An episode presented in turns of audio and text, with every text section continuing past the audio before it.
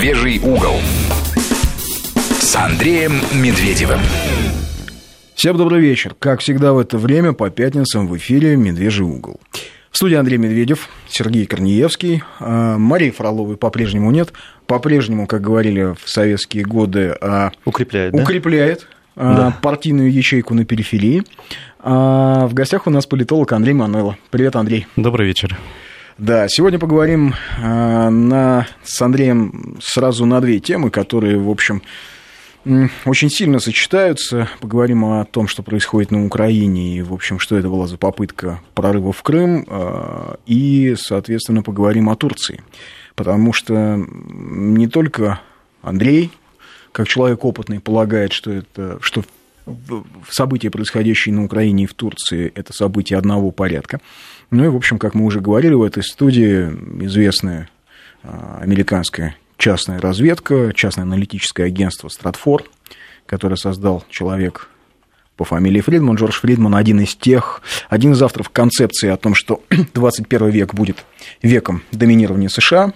Вот, в общем, компания Стратфор тоже считает, что э, Украина, Турция и Сирия – это один театр военных действий, причем понятно, военных действий кого и против кого. А, ну вот что касается Крыма, наверное, попробуем мы все-таки начать с Крыма. Напомню, наш телефон для а, смс-сообщений 5533 в начале сообщения слово «Вести». И наш WhatsApp-портал 8903 170 63 63 или плюс 7 903, кому как удобно. А что касается Крыма, Андрей, а, мог Порошенко сам решиться на такую вот авантюру? Я думаю, что нет. Порошенко, он, э, по большому счету, довольно такой нерешительный и бесконечно колеблющийся человек. Он бы просто испугался бы взять на себя ответственность за эту авантюру. Причем э, э, учитывая, что Порошенко... Ты все-таки считаешь, что это авантюра, мог... извини, прям сразу. То Конечно. есть ты считаешь, что авантюра? Конечно, я считаю, что То это... есть ты считаешь, что они изначально были заряжены на неуспех? Э, я считаю, что вероятности э, им осуществить то, ради чего они забрасывались э, в Крым, но эта вероятность была практически равна нулю. И, по всей видимости, замысел был не в этом, а замысел заключался в том, чтобы произвести какой-нибудь такой громкий инцидент, который бы напомнил всему миру, в первую очередь спонсорам, нынешнего украинского режима на Западе, которые в последнее время стали резко и стремительно терять интерес к Украине. Перестали, том, спонсоры перестали спонсировать. Перестали платить, сказал. именно так. А, напомнить о том, что э, в Украине, кроме Порошенко и его кабинета есть еще какие-то силы, которые эффективно можно использовать в той игре, которую Запад ведет против России. То есть это был, э, вот э, если в двух словах сказать, это был такой промоушен со стороны киевской власти.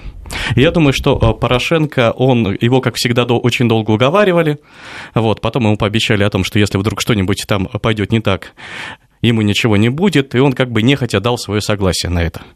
Вообще интересно, да, что все мировые лидеры а, и как бы крупные, да, такие игроки мировой политики по поводу вот ситуации в Крыму, по поводу террористической атаки в Крыму а, сохраняют молчание. Ну, я понимаю, американцы. Ну, там посол высказался, правда, в Твиттере. Ну, Серьезно слушайте, посол высказался сказал, в Твиттере, поехали. это смешно. А, да. понимаете, эм, представители Госдепа, у которых хватает ума, наглости э, называть э, подонков, которые отрезают детям головы в Сирии, они их э, называют умеренной оппозицией и говорят, что они, значит, голову отрезали по ошибке. А, эти же люди, которые говорят, что эм, по-прежнему, да, как мантру повторяют э, словосочетание о том, что, дескать, в Сирии это воюет восставший народ, который сражается с кровавым тираном Асадом. И вот эти люди по поводу терроризма украинского молчат. При этом, знаете, как интересно, да, вот э, исламское государство, а исламское государство берет на себя ответственность за теракты. Государство под названием Украина ответственность за теракты на себя взять побоялось. Ну, потому что государства уже нет на Украине. Есть территория, которая управляется там каким-то марионеточным режимом, вот, и рядом полевых командиров. из числа этих радикалов. Государства нет. У нас даже э, э, в, МИДе уже перестали называть Украину в Украине, да, и стали говорить на Украине. А на это э, предлог, который имеет отношение к территории, не государству. Государство там благополучно самоликвидировалось. Поэтому мы, собственно говоря, имеем то, что имеем сейчас вот со всем этим делом. А молчание э, того же Госдепа Соединенных Штатов с одной стороны и молчание Европы с другой мне абсолютно понятно. Дело в том, что ситуация вот один в один напоминает э, э, инцидент с сбитым российским бомбардировщиком, когда турки совершили эту провокацию, в надежде на такой яркий эффект. А затем первое, что сделал Эрдоган, он позвонил в Вашингтон. А затем не получив э, явного одобрения со стороны Вашингтона, потому что я думаю, что предварительно это какие-то договоренности у Эрдогана все-таки там были, он стал звонить Брюссель, а Брюссель и его, ему зарядил холодный душ, потому что э, среди генералитета НАТО вообще не знали об этом. Эрдоган, скорее всего, не согласовывал это дело. И э, это стало для них сюрпризом, очень неприятным. То есть Эрдоган поставил перед фактом. Вот сейчас Порошенко, по сути дела, повторил эту турецкую историю, потому что это отсебятина какая-то, о которой, скорее всего, а кто его уговаривал-то на эту отсебятину? А ты все-таки как думаешь, а Порошенко знал или нет? У меня просто есть полное думаю, ощущение, что, что а, а, учитывая то, какой хаос во власти в украинской элите, в истеблишменте существует, мне кажется, что а, Порошенко мог узнать вообще о том, что произошло, одним из последних. То есть договорились с какой-то из групп влияния. Как Хрущев из газет. То есть, ну, а, те, кто имеет влияние финансовый или какой-то еще, на полевых командиров, на командиров э, вот этих вот э, банд э, насильников, педофилов и извращенцев, которые, ну, они по-разному называются, там, Слобожанщина, Азов, Айдар, вот сейчас там Торнадо, вот, ну, в принципе, они все люди одного порядка, вот, вот. ну, то есть, вот те, кто имеет влияние на банды грабителей и педофилов с красивыми всякими свастиками на знаменах, вот, ну, видимо, это военная разведка, то есть, я полагаю, что договаривались с военной разведкой, что она, в общем, как, как, собственно, СБУ находится в орбите влияния ЦРУ, так и военная разведка находится в орбите влияния американских спецслужб. Могло быть такое, что президент вышел из комы и обо всем узнал последним. Ну, с Порошенко может быть всякое. Вполне может быть, если рассматривать личность такого президента, как Порошенко, потому что по э, заверениям украинских же э, товарищей, вот, Порошенко контролирует э, только вот в Киеве квартал правительственных зданий. Да вот, и ничего более. Но опять-таки здесь э, встает вопрос, а зачем это надо было сделать именно сейчас? Э, дело в том, что на э, военную разведку и на разведку общенациональную украинскую, то есть на СБУ, оказывает влияние помимо Соединенных Штатов, которые, конечно, там если они отдают распоряжение, то это распоряжение быстро и досконально выполняется. А, влияет еще многочисленные группы интересов, а, коррупционные кланы местные, которые борются за власть, за деньги. А, вот. А в нынешней Украине власть и деньги – это одно и то же. И вполне возможно, что как раз разведку просто-напросто купила одна из этих групп, ну, то есть какая-то из олигархических групп. Именно так, для того, чтобы напомнить о себе вот этим спонсорам. Потому что все-таки, если, э, если посмотреть, э, на чё, э, за счет чего жили все эти группы последние полтора-два года? За счет того, что выжимали через Соединенные Штаты из МВФ очередной транш, затем этот транш пилился. Когда он заканчивался, выжимали еще раз. Не, ну, а еще они жили за счет дораспила того имущества, которое было не, недоделено в годы... Десятки лет э, пилили, в, да? После, в послед... Нет, я имею в виду последние два года. Mm-hmm. Они добивали то, что еще работало. Видимо, все, все уже распилили. И э, более того, передел произошел, когда Коломо... Коломойского отодвинули аккуратно и от Одессы, и от других его активов. Вот, и существенно снизили его долю в общеукраинском э, национальном э, богатстве. Вот, видимо, э, нечего уже делить в Украине. Остается только вот эти влияния, которые можно пилить на части. А для того, чтобы пилить, их всегда э, американцы, ведь э, даже американцы, которые лояльно относились к нынешнему украинскому режиму, они всегда дают деньги под конкретные проекты. Вот, проходимцам они давать не будут. И, по всей видимости... Да не, они даже готовы давать проходимцам, лишь бы тот работал, лишь бы тот отдачу дал. Ну, да, то ну есть, под проект, то есть под, под конкретный проект. результат. Именно, да, под конкретный именно результат. Так, именно они. так. И поскольку американцы KPI, потеряли да, как, да. это в бизнесе называется, KPI расписывают, да, и, в общем... Так как американцы резко потеряли, потеряли интерес, а вместе с ними потеряла интерес и Европа а, к Украине и к вот этому бесконечному финансированию, скорее всего, э, эти ребята э, решили провести промоушен-акцию, напомнить о себе, показать о том, что они являются серьезной силой, настолько серьезной, что не боятся даже идти в Крым и устраивать там диверсии. Я вообще вижу в этом еще, конечно, а, кстати, вот хорошее сообщение. У Порошенко бизнес в России, вряд ли он согласился бы на такое, его и не спрашивали. В принципе, вещь-то, вот заявление логичное, э, версия логичная, потому что ведь Порошенко действительно много раз э, обещал отказаться от бизнеса в России, а фабрика Рошен как работала, так и работает. Что там 75% в трасте Ротшильдов? Да. Как-то так вот они. Ну да, да. Ну, мы ну, понимаем. По факту, да. она же где находится фабрика? В Липецкой области. Да. А, но я вообще в этом вижу такой традиционный почерк англосаксов, англосаксонской политики, которые всегда пытались Э, давить на Россию или делать какие-то пакости России а чужими руками, оставаясь за кадром.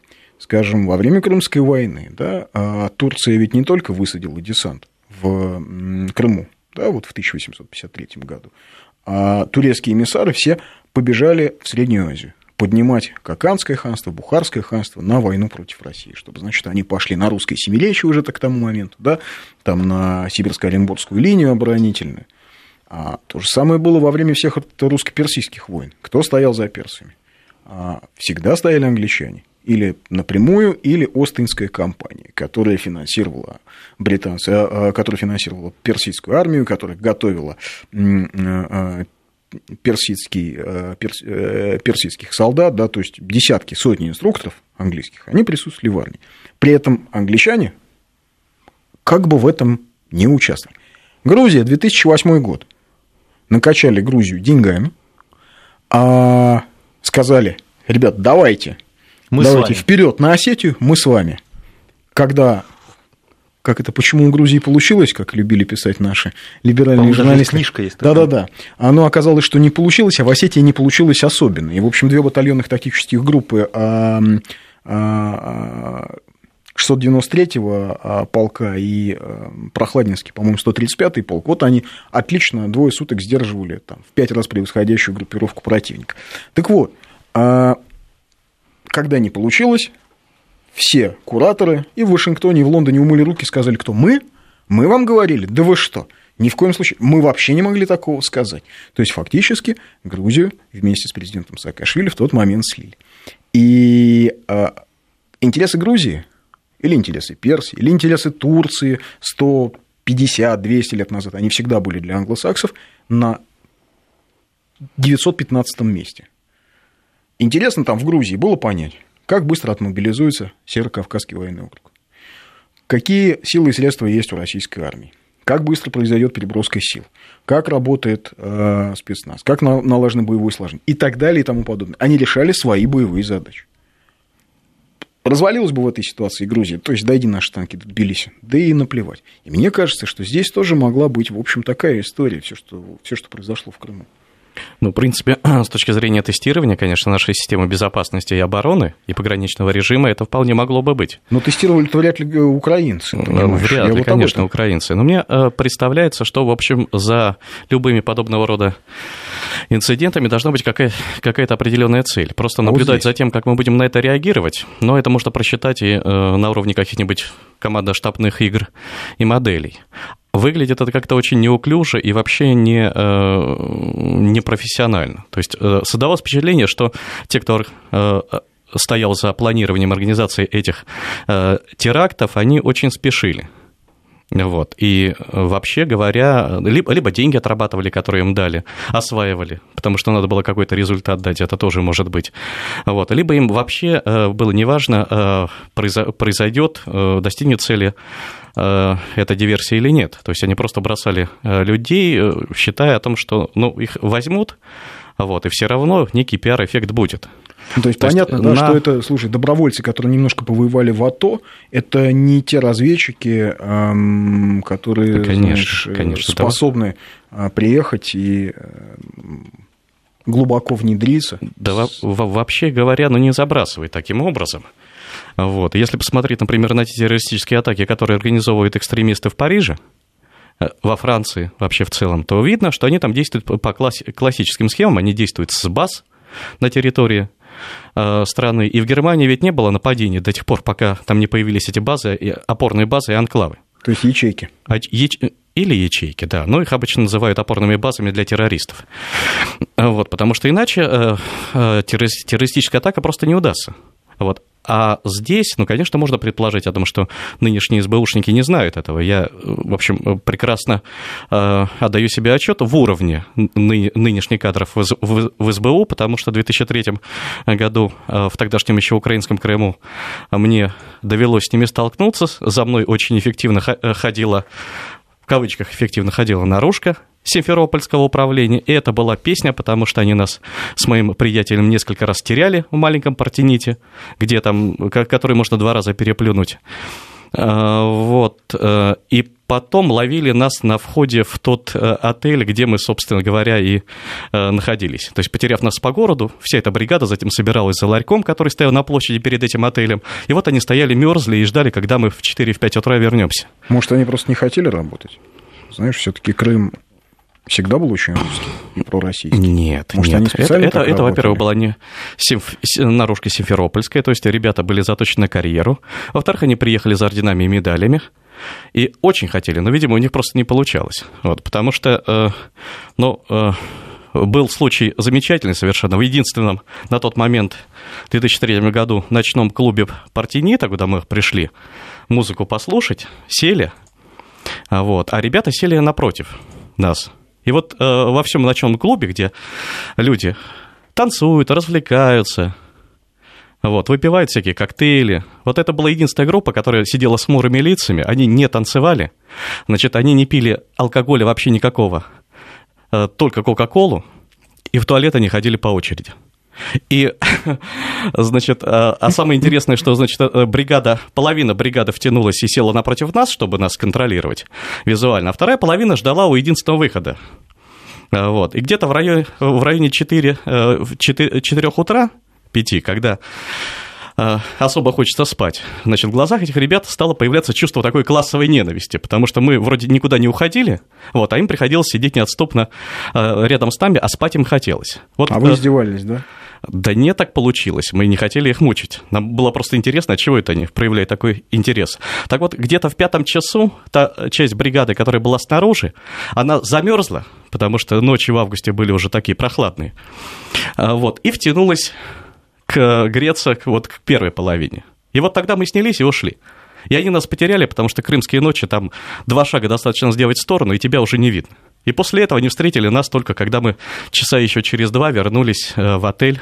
И вся эта группа, уставшая, злая, утомленная, стояла и курила за одним из ларьков перед вот входом в этот отель.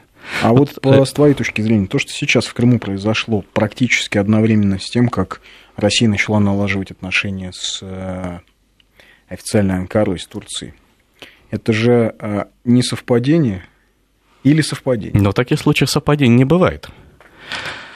И э, здесь я полагаю, что э, точно так же, как и допинговый скандал на Олимпиаде, тоже, тоже не случайность и не совпадение. Вот. Все это звенья одной цепочки, потому что после того, как Эрдоган прилетел в Питер и провел переговоры с нашим президентом, и они договорились о сотрудничестве и э, едва ли не о совместных действиях в Сирии, преподнеся такой э, сюрприз Соединенным Штатам Америки.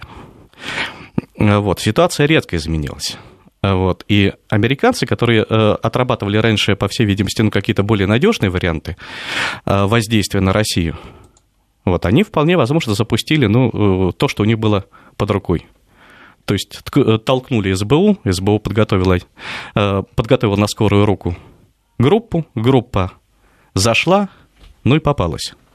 Вполне может, вполне может быть и так, потому что ну, как-то все это в спешке очень выглядит. Ну а то, что договорились по, а, с Турцией, чего вдруг Эрдоган поменял отношение к ситуации в Сирии? Дело в том, что там э, а, все просто как 5 копеек, все раскладывается на пальцах. Дело в том, что Эрдогану после а, вооруженного мятежа и попытки госпереворота ничего не остается, как э, срочно налаживать отношения с Россией. Потому, почему с Россией? Да потому что больше не, не с кем. Эрдоган э, Ну почему? А с Западом? Запад же вполне За, с ним Западом готов нет. Взаимо... Нет, нет. Запад не готов с Эрдоганом действовать. Дело в том, что за э, вот этой спешной, неудавшейся попыткой госпереворота явно стояли американцы. Потому что турецкие военные, это был ведь единственный в истории Турции случай, когда госпереворот не удался.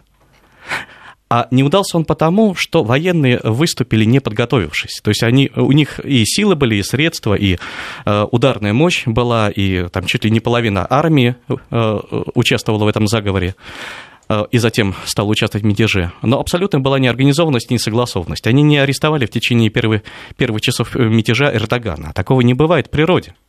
Вот. Э, понятное дело, если бы действовали не профессионалы, любители, новички, но это ведь там серьезный генералитет был. Вот. То есть они начали это дело, э, э, значит, не будучи к этому готовым, не подготовившись. И очевидно, что кто-то их подтолкнул.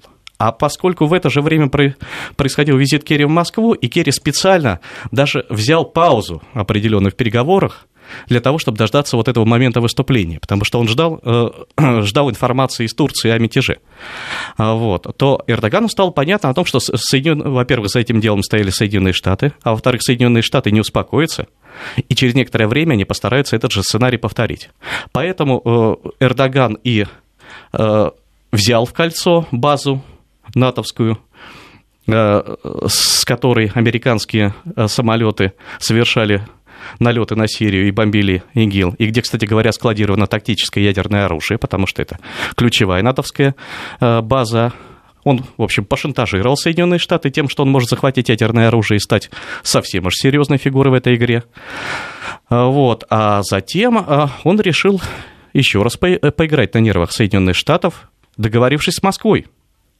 Вот. И в том, в том числе вступив с Москвой, в общем, э, партнерство уже военного характера в Сирии. Ну, а по-моему, Эрдоган действительно понятно. разочаровался в США. Эрдоган никогда никаких иллюзий по отношению к Соединенным Штатам и не имел, потому что Соединенные Штаты ведь пытались Эрдогана еще до сирийских событий сместить. Вот если вспомнить э, там попытки организации цветной революции э, в Турции, вот все эти манифестации и протесты против Эрдогана, Эрдоган, э, Эрдогану было понятно о том, что он, в общем, э, враг для Соединенных Штатов, ну, может быть, не номер один, но там номер 10. Вот, и при удобном случае американцы его берут. Тут начались сирийские события, и Вашингтону, Вашингтону стало ясно, что Эрдоган в этой игре полезен. Вот. И в этом отношении вот на этом и строилась игра Эрдогана с Вашингтоном, потому что Эрдоган понимал о том, что пока он нужен Вашингтону, пока он полезен в этой игре, его трогать не будут. Как только ситуация э, э изменится таким образом, что Эрдоган, Эрдоган перестанет быть нужным, а перестал он быть нужным Вашингтону в тот момент, когда он э, сбил российский бомбардировщик и сделал то, что от него и требовалось, собственно говоря. А после а этого американцы мы, видимо, его сместят. будем прерываться на новости. Вообще, мне кажется, что это э, в целом такой знаешь, какой-то мировой процесс такого легкого разочарования в американцах. То есть понятно, что никто не строил иллюзий. Понятно, что все отлично представляли, что такое а, взаимодействие в США. Все отлично понимали, что американцы кинут, но а, была уверенность, что в этой игре есть какие-то правила. А вот сейчас, как мне кажется, очень многие люди, кто был настроен на взаимодействие с США, политики, понимают, что правил-то нет. Разочарование. И, и от, разочарование в том, что да, как это, невидимая рука рынка в политическом бизнесе не действует. Новости у нас. А, сообщение. Вас не поймешь. Утром говорили в вашем эфире, что на Украине не догадались бы совершить провокацию в Крыму без США.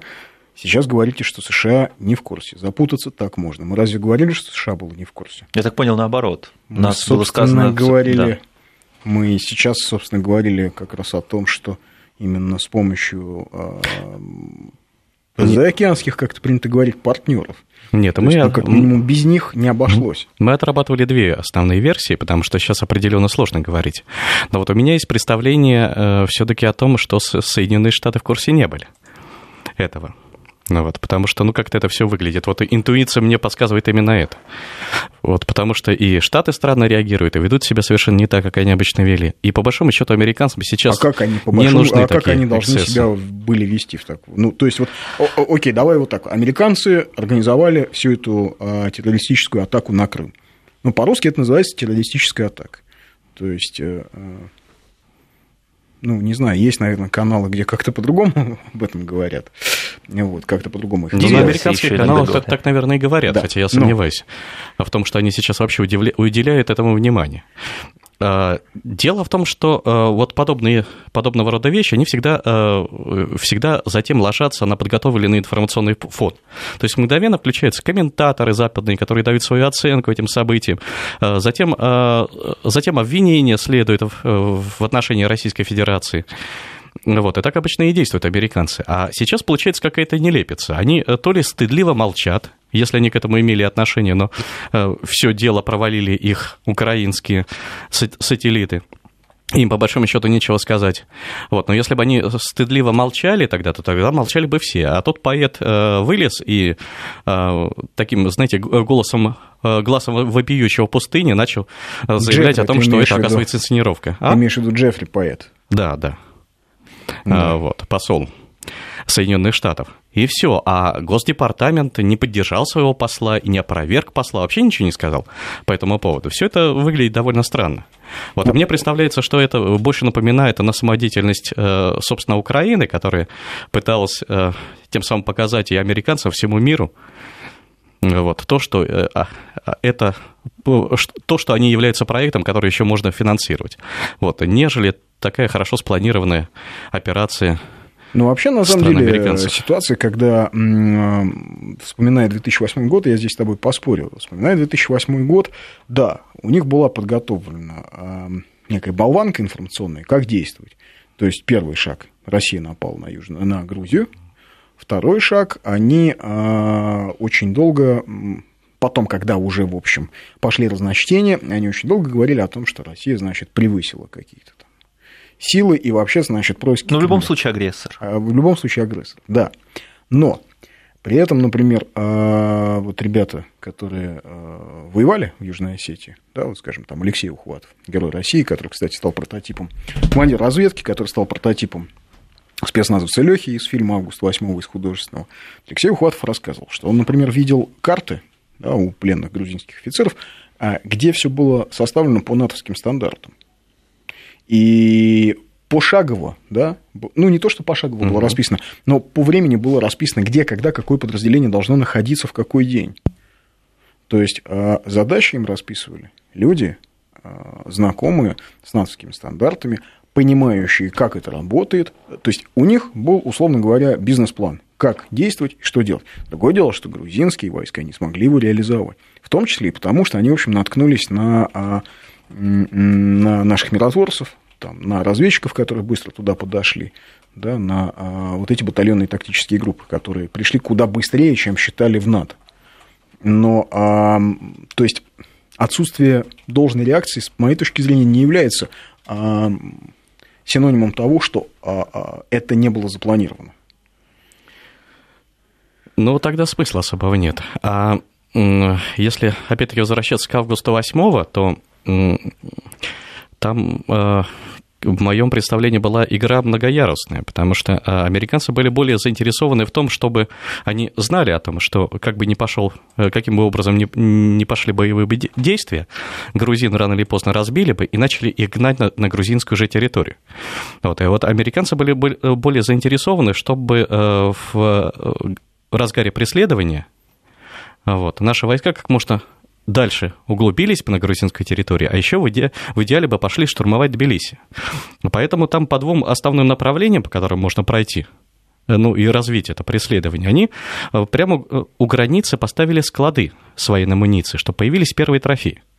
Вот. И это убедило бы э, военных в том, что они действуют правильно, что враг разгромлен, его надо дальше преследовать. Хорошо, в общем, собственно говоря, э, команда была остановиться на определенных рубежах. А так, если бы э, российские войска дошли до Тбилиси, России тут же бы обвинили в войне против независимого суверенного государства, в захвате его территории, а, вот, и информационная война пошла бы совершенно по другому сценарию.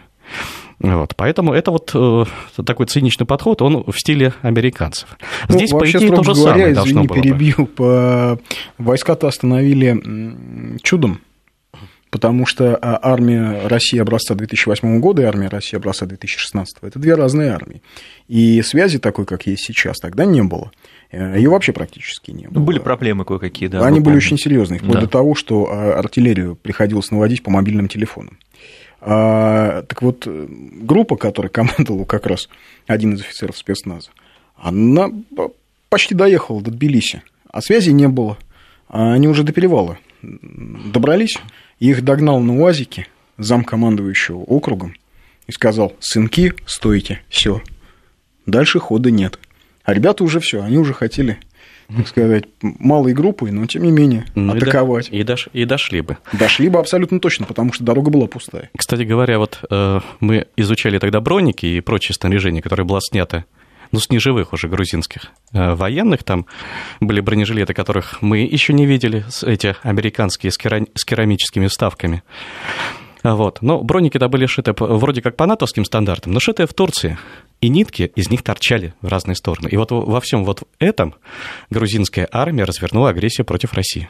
Ну, так у них и, допустим, винтовки М16 были лицензионные и очень некачественные, как раз тоже изготовленные в Турции.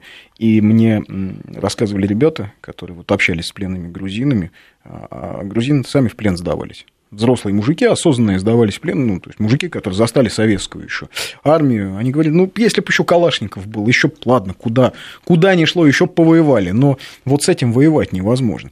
Сообщение, реакция есть на эхе, на их Москвы. Еще вчера комментировали это как инсценировку Москвы про события в Крыму, Татьяна пишет.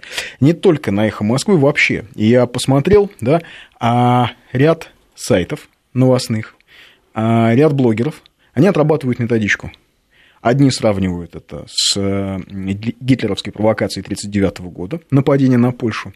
А другие сравнивают э, с 1940 годом инцидент на границе с Финляндией.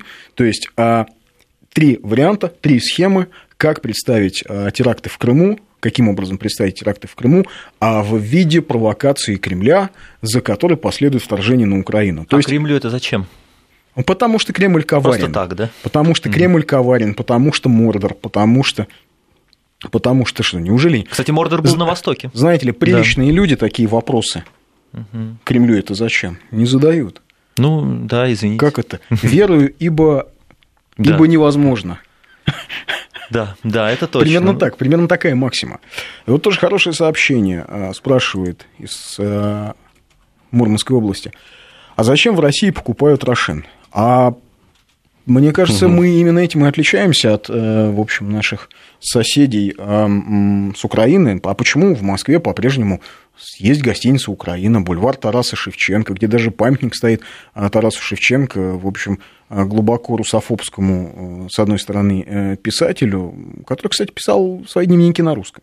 Да. А что делать? А что делать? Да. А что делать? Вот это... Да не просто родной. Дело в том, что э, украинский это язык в нынешнем его виде считался вульгарщиной, и он появился-то совсем недавно когда пошла в советские годы уже украинизация, украинизация, украинизация именно да. так. А вся элита, э, весь Киев говорил на русском, э, другого языка не знал, и считалось, что вот деревенщины могут говорить на э, вот такой украинской мове. Да, это, это было, это было сельский разговор. все меняется. Да. да. Так вот, возвращаясь к разговору о том, почему у нас покупают Рошен, это, мне кажется, что это личный выбор каждого. Один считает, что, ну, а подумаешь, куплю Рошен. Другой понимает, что вот а, каждая конфетка Рошен, да, а, что в ней кровь Донбасса. Неважно где, неважно, где делаются эти конфеты, в Липецкой области или на Украине, неважно. Это все равно, все равно это президент Порошенко, все равно это хунта, все равно это деньги оттуда пойдут на убийство Украины, на убийство Донбасса, на вот все то чудовищное, а, что происходит на Украине. Поэтому это личный выбор. А ходить ли, например, в московский ресторан «Компот», ресторан, ресторатора Савелия Липкина, одесского, он в Москве открыл филиал, а при этом в Одессе он ведь э, очень активно выступал и за Майдан, и как-то он так одобрял, вот, ну, не то чтобы напрямую одобрял там сожжение одесситов в Доме профсоюзов. Нет, ну, как-то вот, вот так благосклонно он относился вот ко всей этой фашистской вахханалии, которая происходит в Одессе. Но именно этим мы отличаемся. Хорошо, это личный выбор человека, идти в ресторан Липкина или не ходить. Что мне, кстати, удивительно, как, как человек с фамилией Липкин может одобрять действия неонацистов. Ну, то есть, если он историю учил.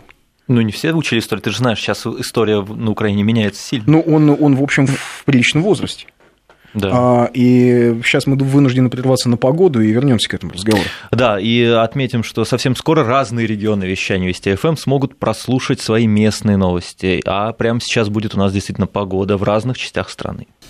Продолжаем наш разговор с политологом Андреем Мануйло. А, так вот, заканчивая мысль, почему нас не запрещают конфеты Рошен? Ну, потому что у нас, еще раз повторю, другая страна. У нас, пожалуйста, у нас и театр не, не, не, не запрещают а, и Иосифа Рахильгауза, да? Ну, вот Иосиф Рахильгаус, он же вот как-то, он очень дружит э, с, с одесским депутатом Алексеем Гончаренко, который снимал, как в Доме профсоюзов убивают людей который ходил там, трупы обыскивал убитых э, бойцов антифашистского сопротивления. Он снимал, он там паспорта вытаскивал. И вот Иосиф Рахильгаус считает, что Гончаренко прекрасный человек. Он, помнится, даже как-то чуть в драку не вступил с коллегой Куликовым в каком-то из прямых эфиров у Владимира Соловьева. Ничего, пожалуйста, театр работает, все нормально.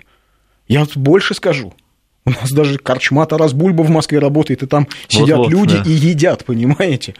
Ну, просто потому, что мы не, не, не заражены этим вирусом. У нас другие там, скажем, проблемы. Э, вот мы обсуждали до эфира. Да, у нас вот в Ельцин-центре Давича, mm. как это, замдиректора Ельцин-центра по научной работе предложил, что нужно выйти за рамки узкого понимания репрессированных и э, нужно установить мемориальную доску в память о людях, которые боролись с Советским Союзом с оружием в руках. И на этот счет нужно начать дискуссию, сказал товарищ Соколов. То есть а, это э, увековечивание памяти власовцев. Но касается. это не найдет широкого понимания, мне кажется. А я не знаю, после доски тащим Энергейму, я не знаю, найдет широкое понимание. Дело в том, нет? что в Украине начиналось все то же самое. И вот, вот. когда э, в Украине стали появляться первые разговоры о том, что надо пересмотреть историю, вот, и, возможно, изменить свои отношения к бендеровцам. Вот, о том, что это вовсе и не, не пособники, а герои Украины. Вот, э, первоначально это же вызвало совершенно негативную реакцию в украинском обществе, которое было в основном еще то советское. А это когда было, Андрей? Лет 20 назад, да? Да, это было, это было 20 лет назад.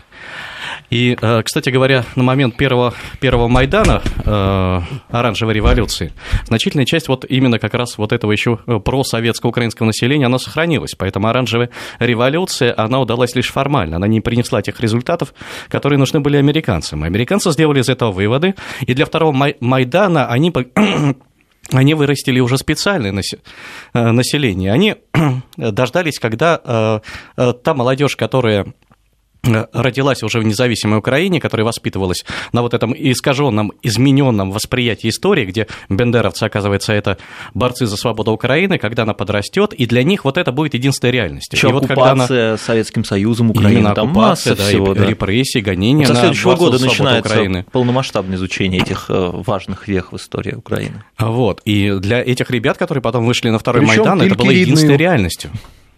Вот, и у них никаких сомнений уже не вызывало. Понятно, вот, но и... они стали пушечным мясом да. так называемого АТО. Посмотрите на все карательные батальоны, на вот эти шайки педофилов, да, которые бегают по Донбассу, значит, с криками «Слава Украине!». Вот да? они заражены этим. Вот всем. А, собственно, во-первых, они тех, кто не находится в этой а, украинской матрице, они считают не людьми, да, потому что мы, значит, потомки великой нации, а это все какая-то шваль шушера. Значит, а, а во-вторых, они считают себя правоприемниками дивизии Галичина, всяких там карательных батальонов и, собственно, а, того самого а, бандеровского движения, то есть УПА, Украинской повстанческой армии. А что происходит у нас? В Ельцин-центре, который построен за государственные деньги, за там, огромные миллиарды, а, гражданин Соколов говорит о том, что нужно реабилитировать власовцев. В принципе, по-хорошему, это предмет для того, чтобы подключилась местная УФСБ. Но то, что местная УФСБ ни к чему не подключается в Екатеринбурге, я уже давно привык. Там у меня по ощущению, что там вообще власти нет. А может быть, просто там вообще пока это все по-тихому работает? Я не знаю, материал... как по-тихому. Ну, если даже я в Москве знаю. Ты ну, в Москве почему? Они, они работают по-громкому. Они ведь публично об этом заявляют, а э, раз они так себя ведут, это означает, что не по крайней мере, есть ощущение безнаказанности. Это э, что, то, что им за это не будет. Ну и кроме всего прочего, э, стоит вспомнить недавно защищенную в Питере докторскую диссертацию по офицерскому корпусу власовцев – вот, которая, по сути дела, она там действительно э, реабилитирует власовцев, потому что тот, с позволения сказать, ученый, который ее представил на защиту, он говорил о том, что к ним надо относиться как к людям, надо понимать мотивы, почему они вступили на борьбу с советской властью. Он сразу мгновенно э, отмел в сторону то, что это предатели, которые изменили присяги, которые изменили своему народу.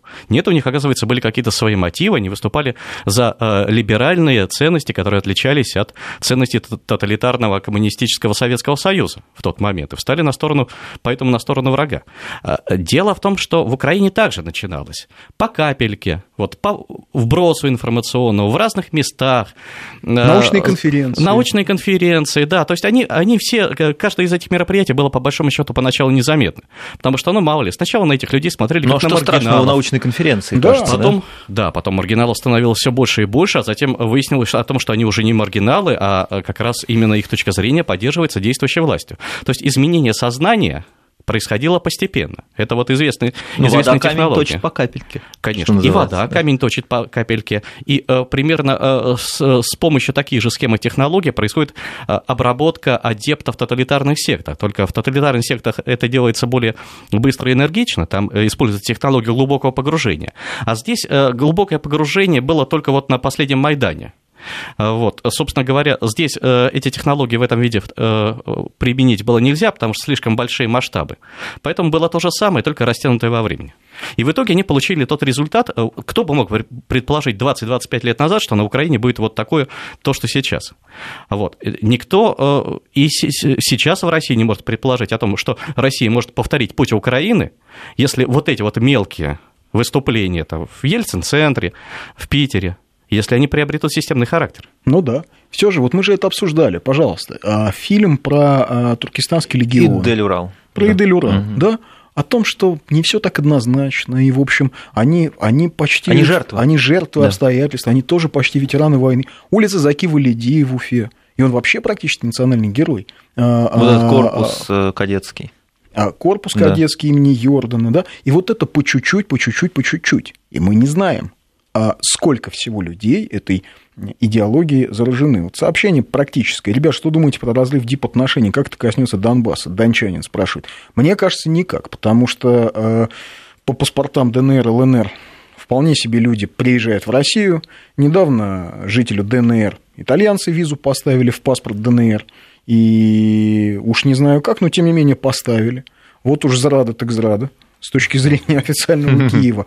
Билеты, билеты на, допустим, а, как минимум на две российские авиакомпании на внутренние перелеты по этим паспортам можно покупать. Но Матео Лоренцо, он вообще молодец. Вот если он еще удержит свою, э, в своих руках власть в Италии, то мы еще увидим много нового и интересного в отношении новой европейской политики. Что-то я не верю в новую европейскую политику. Знаешь, а еще Николай фон Крейтер писал подробно о колонизации Европы. Мне кажется, что сейчас Европа тотально колонизирована американцами. Ну как? Какая нафиг независимая политика? У них в каждой практически стране американские военные базы, ну кроме Франции. Да, это, да? это действительно так. Причем количество баз увеличивается, потому что американцы понимают, что э, необходимо держать военные контингенты все больше и больше их держать для того, чтобы удерживать Европу повиновение. Но мы же прекрасно знаем о том, что это э, любая колониальная политика позволяет удерживать территории повиновение до определенного времени. Э, можно вспомнить грязную войну в Алжире. Э, и Деголя, который поставил на ней крест, сообразив о том, что Франции придется уйти.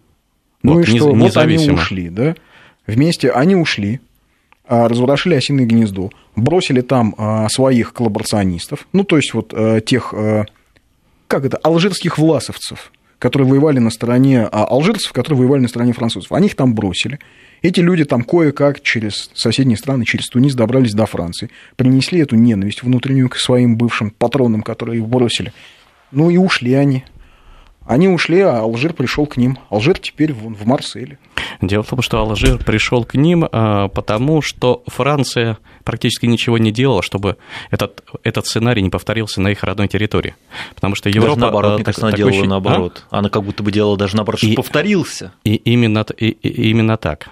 Да, вот. А надо было просто выстраивать совершенно иную политику, потому что Деголь правильно поступил. Не случайно после, э, после этого он чуть не стал жертвой заговора, заговора, заговора генералов, и весь э, иностранный легион лежит Эдраджер, который считал свои, э, Алжир своей штаб-квартирой, он выступил против Деголя. То есть это было непростое решение. Да, тогда Сюрте вот. только отработало. Но, да, но это вот, пожалуй, было последнее такое крупное, мудрое решение, которое во, внешней политике Франция принимала, потому что потом Деголь со сцены ушел, а дальше не было ни одной фигуры, которая с ним могла бы сравниться. Так вот ты говоришь о Мато Ренце, а кто? Вот э, не, нет фигуры, то есть последние люди, которые в Европе как-то пытались э, заявлять о правах Европы, э, были в 2003 году. Но вот Матео Ренци мне напоминает молодого Берлускони по подходу. Потому что это совершенно иной тип европейского политика. Э, я слушал Ренци, я э, слушал и э, посла Итальянской Республики Российской Федерации. То есть вот э, и э, меня поразил первоначально их деловой подход. То есть итальянцы, они, вообще говоря, они не уходили от проблем, которые существуют между Европейским Союзом и Российской Федерацией. Они говорили, что да, проблемы существуют. И это надо признать, это сказал итальянский посол. А вот. И мы нацелены на то, чтобы эти проблемы решить, а не демонизировать Россию, не пытаться ее там задавить какими-то санкциями. Это был совершенно такой вот подход, который ну, я не видел нигде, не слышал ни от Алана, ни от Меркель уж тем более там, боже упаси. А, поэтому э, Ренце – это вот такая новая генерация европейских политиков, а, это как раз тот, тот человек, который не зависит, не зависит от э, Вашингтона, либо э, ему э, ну, глубоко наплевать на давление, которое Вашингтон оказывает на прежние европейские элиты. Ну, что-то я не верю в независимость европейских элит, однако на этом мы, Андрей, поблагодарим. Спасибо за интересную беседу, а услышимся в следующем часе.